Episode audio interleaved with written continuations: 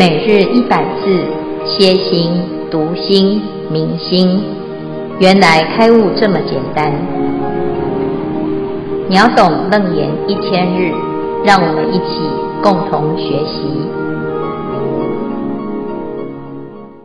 本组今天是属习观日常生活举例，首先请法格师兄分享。阿弥陀佛，我是法格。那要报告，呃，有关属息观，我们第五组有很多的讨论。那呃，我个人这边因为呃刚开始修行，所以有一些呃还在努力中。但是我有一个要分享的是，我在八月份染疫齁新冠肺炎之后，总觉得体能跟呼吸不是很顺畅。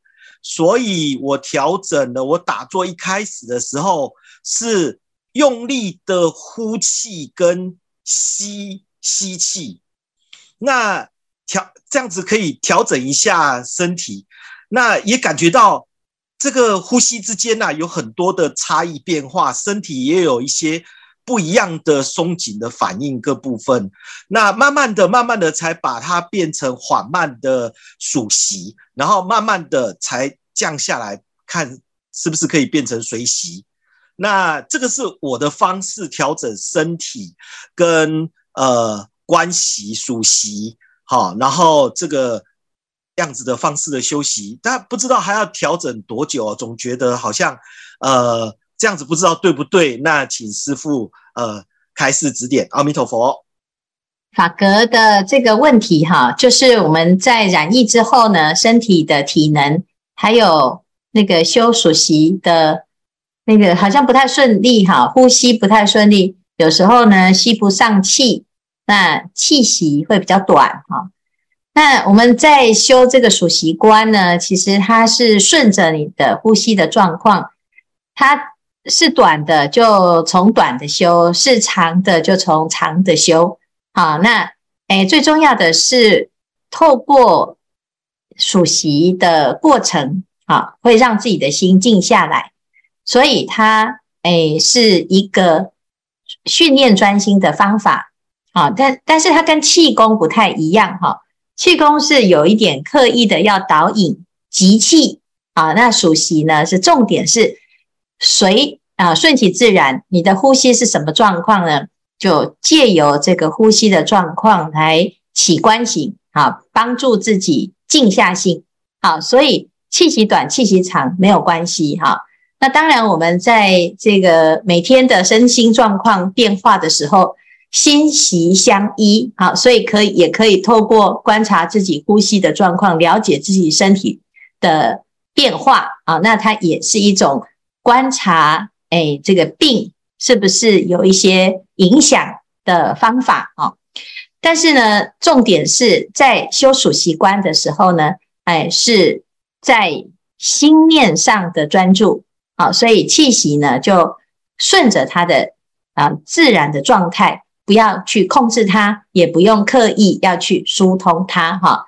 那你会发现说，当我们专心的之后，反而气息顺畅。当我们啊，聚焦在气息的长或短上面，反而就越来越不顺畅，甚至于到最后会有喘的现象出现。哈，那不知道法格在修的时候有没有这个喘？好，那气息有三种病象，一个就是很大声，啊，好，那很大声呢，就是因为有的人呐、啊，那个鼻子啊就不太通，哈。啊，那气喘如牛啊，有时候很大声哈，就像像风箱一样。那这是身体有一点问题哈，所以它会展现在这个气息上。啊，像风箱哈，这是风，这是风向啊。第二个呢，就是喘啊，喘就是上气不接下气啊，就是诶，我们在呼气的时候不顺啊，中间会中断啊。那还有一种呢，就是滞。滞象哈，停滞的滞就是它气会积在自己的胸口，好，慢慢的就发闷啊，就会觉得诶，这个胸口好像有一股气堵住哈。那这三种呢，都是比较不适合。那有有可能是因为太用力，这是气息的病象。那正常的气息是习习相就是诶似有若无啊，就像我们平常呢很安静的时候啊，其实你没有注意自己在呼吸。那因为现在呢我们在修数息，所以诶难免啊我们会不自觉的会想要去注意自己的气息，所以就会发现本来没有在注意的呼吸啊，吸得很正常很顺利，但是等到真的要修数息观的时候，反而没办法修啊，没有办法呼吸啊，所以呢，这时候啊，也可以不用顺着这个呼吸，也可以去啊，这个哎转移注意力，先不要数，好，来休息一下，然后再回来，要记得要保持呼吸的自然，这样子就好了。好，谢谢法格的分享啊。阿弥陀佛，我是月香，分享数息观路圆通。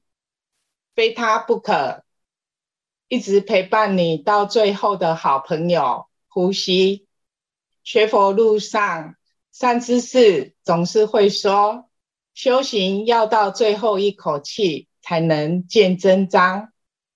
当时我不懂，也不理解其意，就边修福报学习着。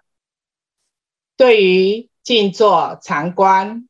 自己也没有多大的兴趣，一直到自己想要深入了解佛法时，闭关闭读书关才开始禅坐。首先，我用禅坐观息的出入、长短、粗细，观察它的变化及无常性，专注摄心。来安止调伏纷乱不安的心。当身心得到安歇下来，会发现六根互通互用的关联性。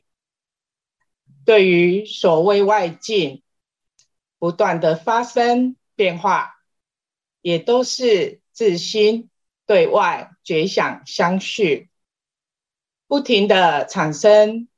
投射攀缘而有，不断相续不停，在此起修因缘观、无常观，再回到初入席，让心安歇下来，发现一切本如如，无有生灭，在此静修空观。如此精进修炼，练着练着，发现经法与禅法的共通性。佛经所言如实，对法增长尽信，安心领受法的浇灌。就生命而言，常做数息，可让自心心平气和。是修学上的助道法，但也是很重要的法门。现在面对内外境的变化，都会用习的出入来调节关照，不随不着不住，安于觉知上，进修中道实观。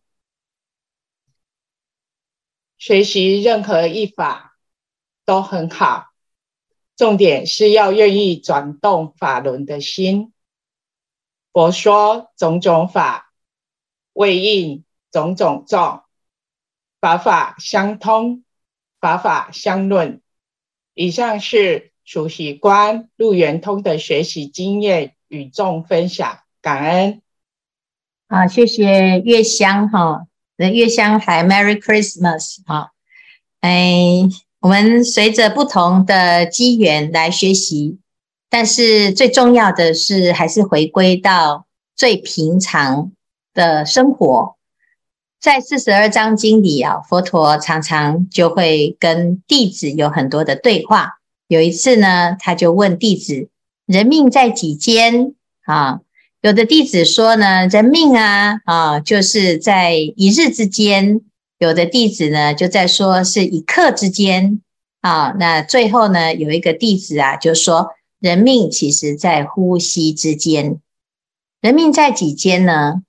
就是在呼吸，呼吸，在下一刻，如果你这一口气呼出去，没有再吸回来，这时候转息就是来生啊。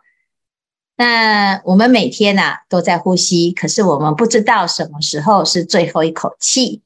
好，那我们看到呢，有时候在加护病房，他要呼吸的时候没办法呼吸了，已经剩下用呼吸器在帮助他呼吸，你就知道那一口气是多么的珍贵、稀有、难得啊！所以呀、修这个数息观，可以让自己起一个无常。当自己发现啊，所有的修行都不过就在这一口气，那。你会对于世间又有另外一种看法。有时候人我之争，或者是有一些过不去的关啊，在想到啊这个呼吸，回到平常，在一呼一吸之间，你会变得有另外一种超然哈。谢谢月香哦，分享这个一路修行以来的这些观行的分享。那也希望大众呢，继续啊，每天用呼吸。来生活，那每天呢，在这个观数息的时候，可以入佛法之圆通之门。好，以上再看还有没有人要分享？有请春如师兄分享。啊，我是从我自己修行那个数息观哈来分享啊。我我听大家在修修这个数息观，好像都很简单哈，但是对我来讲还是有有一点难度哈。那我我们知道那个。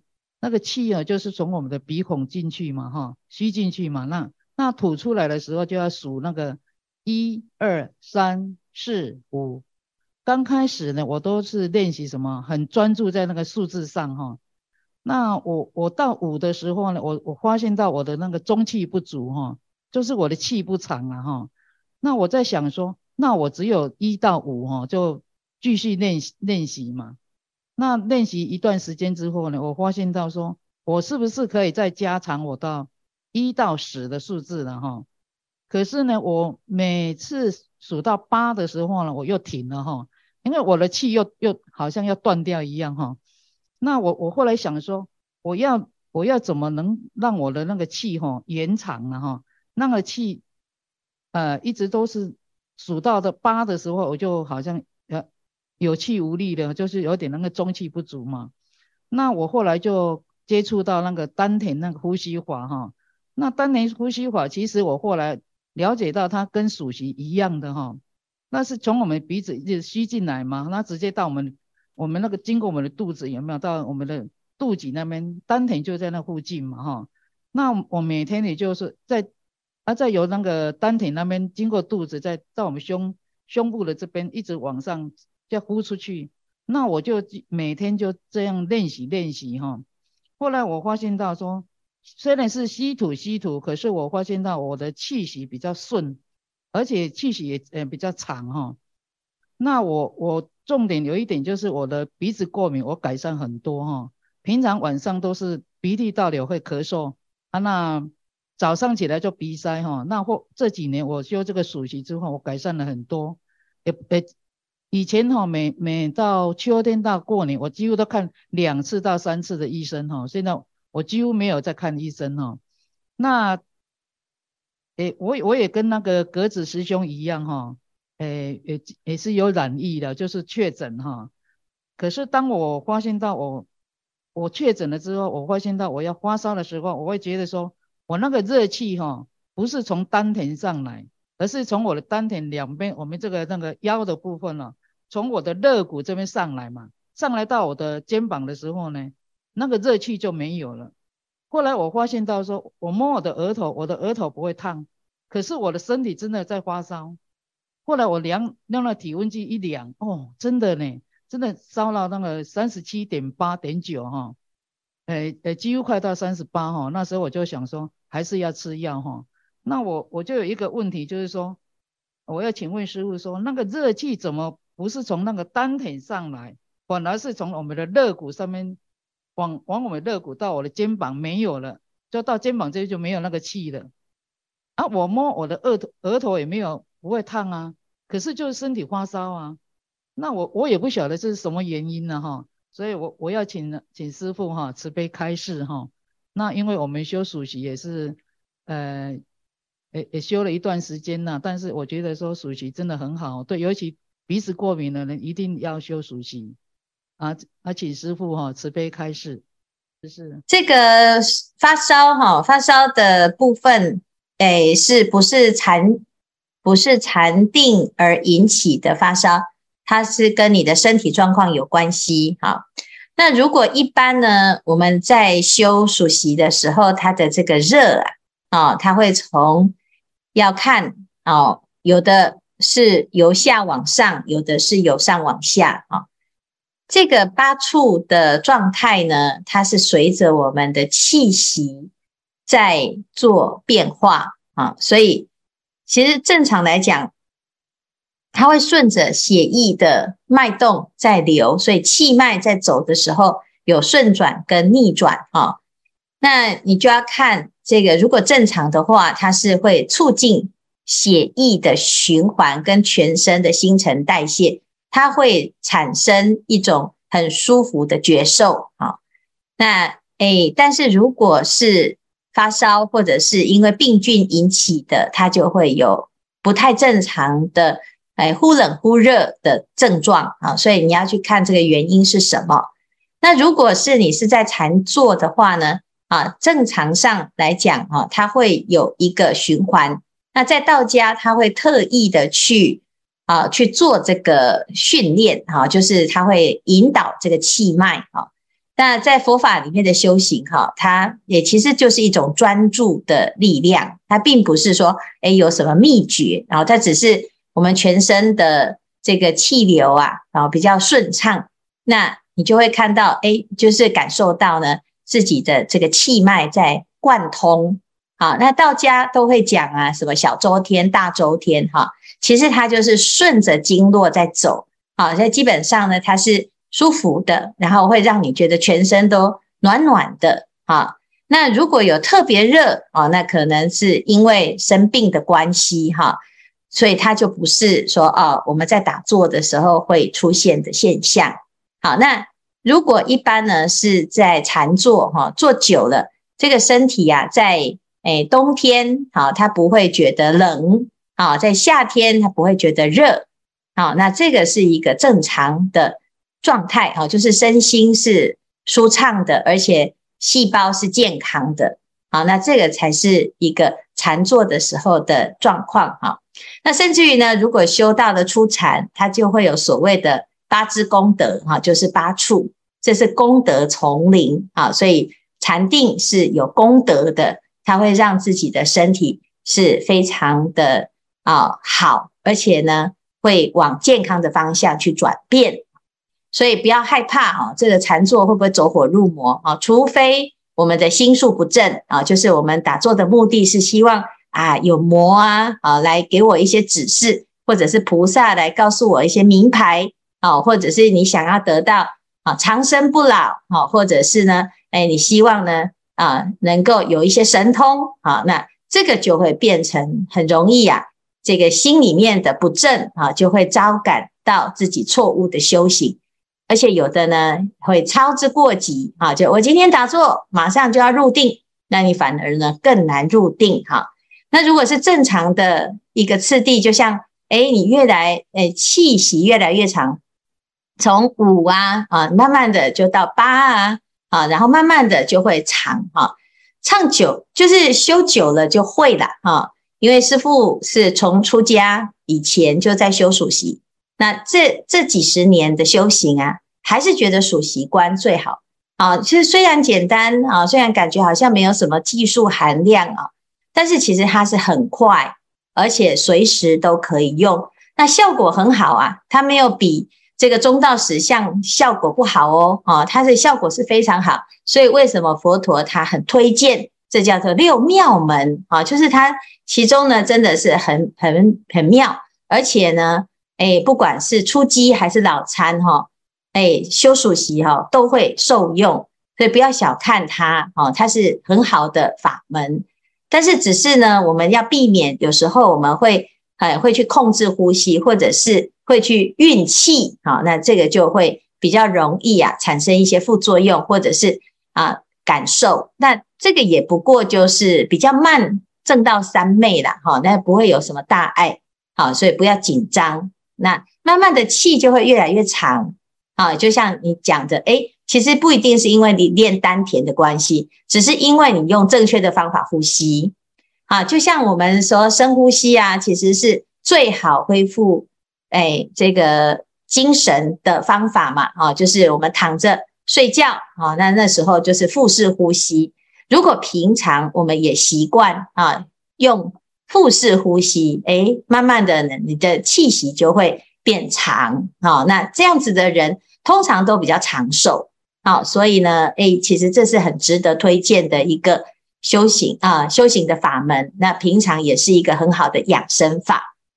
谢谢春如的分享。师父阿弥陀佛。呃，我之前在学数息的时候，我也是用那个呃，就是静坐的时候，我也是用那个数息的方法。那呃，我要分享的是，我觉得这是一个定的一个。功夫，或者是让你专心的功夫。那我分享就是我这几天就是到我婆婆那边，那她他因为没有位置的关系，所以他是在一个筒间。那呃一开始我们先诵经，我们先诵了两部经。那诵完两部经，因为短短的，然后之后呢，呃到了中午过后就渐渐热闹起来。那我就发现呢，我们的隔壁呢是在唱，因为是道教的，所以他在唱那个什么。看蒙瓜那种的，然后那那个当下我们是我是带着，因为有师兄来，所以说我们有三个人是呃会诵经的，然后另外两个是呃就是我先生的哥哥跟他，然后他们是从来没有诵经，那我就带着他们诵金刚经。那诵金刚经的时候呢，我们的声音是很。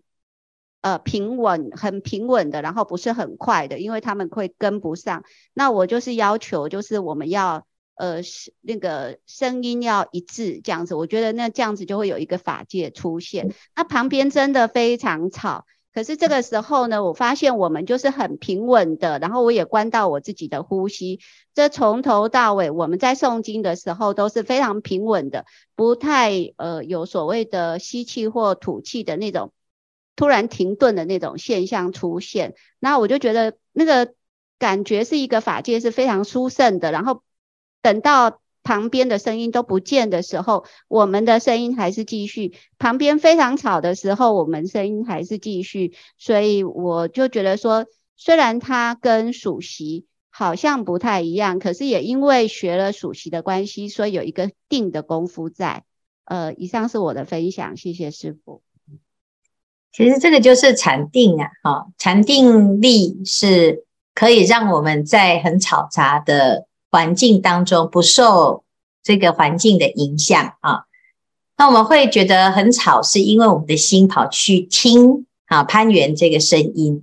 但是呢，如果我们要专注的在诵经或者是在眼前做的事情，哈，它其实就是哎在训练我们的专注力啊，就是训练不攀缘。但是有时候一般人呢，他比较没有办法这么能够专注，哈，他很容易被更具有吸引力啊，更大的干扰会影响，哈，会牵连。所以如果呢，啊，有一个比较强而有力的依靠，啊，他刚刚刚刚刚开始是有必要的啊。所以呢，就像上山啊，其实我们都是可以上山，但是有的人力气比较小。所以就需要一个拐杖啊，借力使力。其实这个拐杖只是助缘，而不是啊，这个拐杖在上山哈。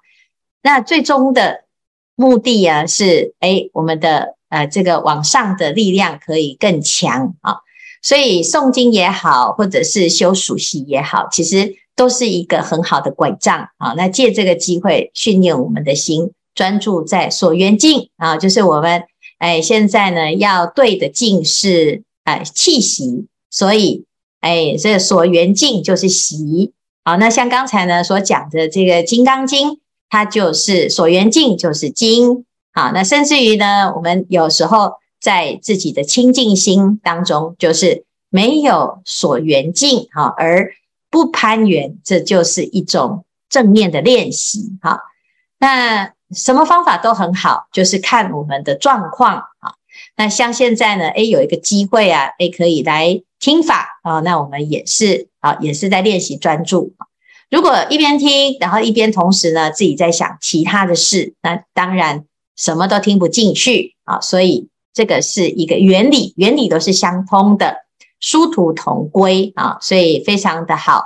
在生活中你会发现，人在哪里，心在哪里，非常好用。那修属息是一个很方便的法门，随时都可以调整，而且它在没有学佛的人身上也可以修啊。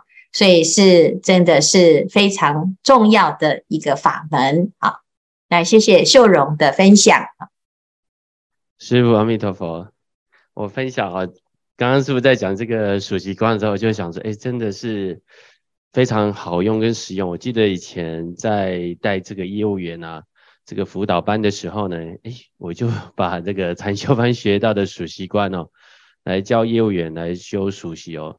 那我们就是每次呢，就是一整天开始的时候呢，啊，我们就会把灯关起来，然后就是数十分钟，好，就是数一二三四五，哎，我就发现这个属息观呢，其实是可以超越这种宗教，就是真的只要有呼吸，然后每个人去学哦，我就发现那个业务员那个心啊就会定下来，那因为那个。业务员他本身刚入这个行业，其实压力很大。那在这个过程中，他心定下来之后，那他一整天的学习，那个效果呢，也真的会好起来。那我自己在修属息观，呃，我觉得属息观是帮助我整个心定下一个很好的工具哦。因为如果心没有定下，要去用这个参话筒很微细的反应，事实上是用不上功的。对，那以上是传问的分享，谢谢师父，阿弥陀佛。是非常好哈，因为诶，其实，在任何的环境哈，都可以做这个工作哈。像诶，有时候我们会要考试哈，那小朋友去考试的时候，最最怕的就是失常啊。那为什么会失常？其实是因为紧张，所以可以教啊，自己家里面如果有小孩呀啊，要考试啊，你就可以教他。如果平常呢有时间呢、他可以学心经，把心经背起来啊。他可以先念一遍心经哈，让自己的心静下来，考试的成绩会提高啊。属息也是一个方法啊，所以有的学校啊，如果老师他哎有学佛，通常呢，他要让孩子能够进入上课的状况前啊，就会先教三分钟啊，我们就数呼吸，那这个。哎，就不是宗教哈。那有时候呢，我们说啊，三分钟念阿弥陀佛，这样可能会引起基督教的家长抗议啊。但是如果三分钟静心啊，哎，就数数呼吸，观察自己的呼吸啊，那每一个小孩都会呼吸，这非常非常的好用啊。甚至于呢，有时候那个哎，这个病人他也没有办法看，也没有办法做其他的修行啊，那他就躺在床上，他只剩下呼吸了。那他也可以修属息观哈，所以呢，如果大大众把这个属息观学好，哎，是各种用途都可以，而且还可以帮教别人，因为怎么教你都不会教错哦，这是很简单的方法哦，就不用说哦，一定要了解楞严经你才有办法教属息观，一定要开悟你才有办法教属息观，所以这是非常好用，而且舒压，然后又看让自己变聪明，那我相信呢，每个人都喜欢。变聪明啊，喜欢一切顺利啊，所以呀、啊，这是非常好的一工具啊，大家把它学好啊。好，谢谢大家的分享。